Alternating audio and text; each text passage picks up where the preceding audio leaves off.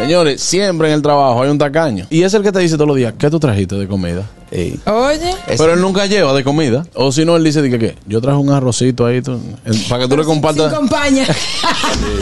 Te dice, yo traje unos panes ahí, cómprate un aguacate para que... Oye. El tacaño del trabajo. Siempre está activo para todas las invitaciones, pero si él no tiene que pagar.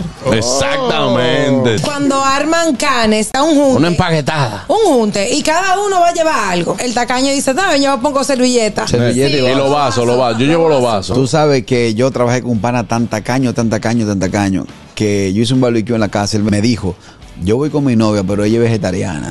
Juan Carlos, si no le quito la carne del, del A chef, la novia.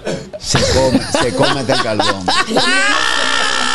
Salíamos en ese momento a 1200 por pareja. Sí. Y le digo, papi, dame los 700 que me falta. Claro. Eso. Cuando hace una pedidera de pizza en el trabajo, él dice que está a dieta. Sí, sí, sí. Aquí, aquí hay Oye, un grupo. ¿Quiénes de allá son los tacaños? Enuméramelo. Oh, Eh, y, no mire, y no mire para la derecha. Aniel Barros. Ok. Mira, Ñonguito, tú has sido la única persona que aquí se le trae un bicocho para compartir, se lo lleva entero para su Yo- yo casa. le- Aniel, Pero yo no sabía. Ah, míralo ahí. tú ves.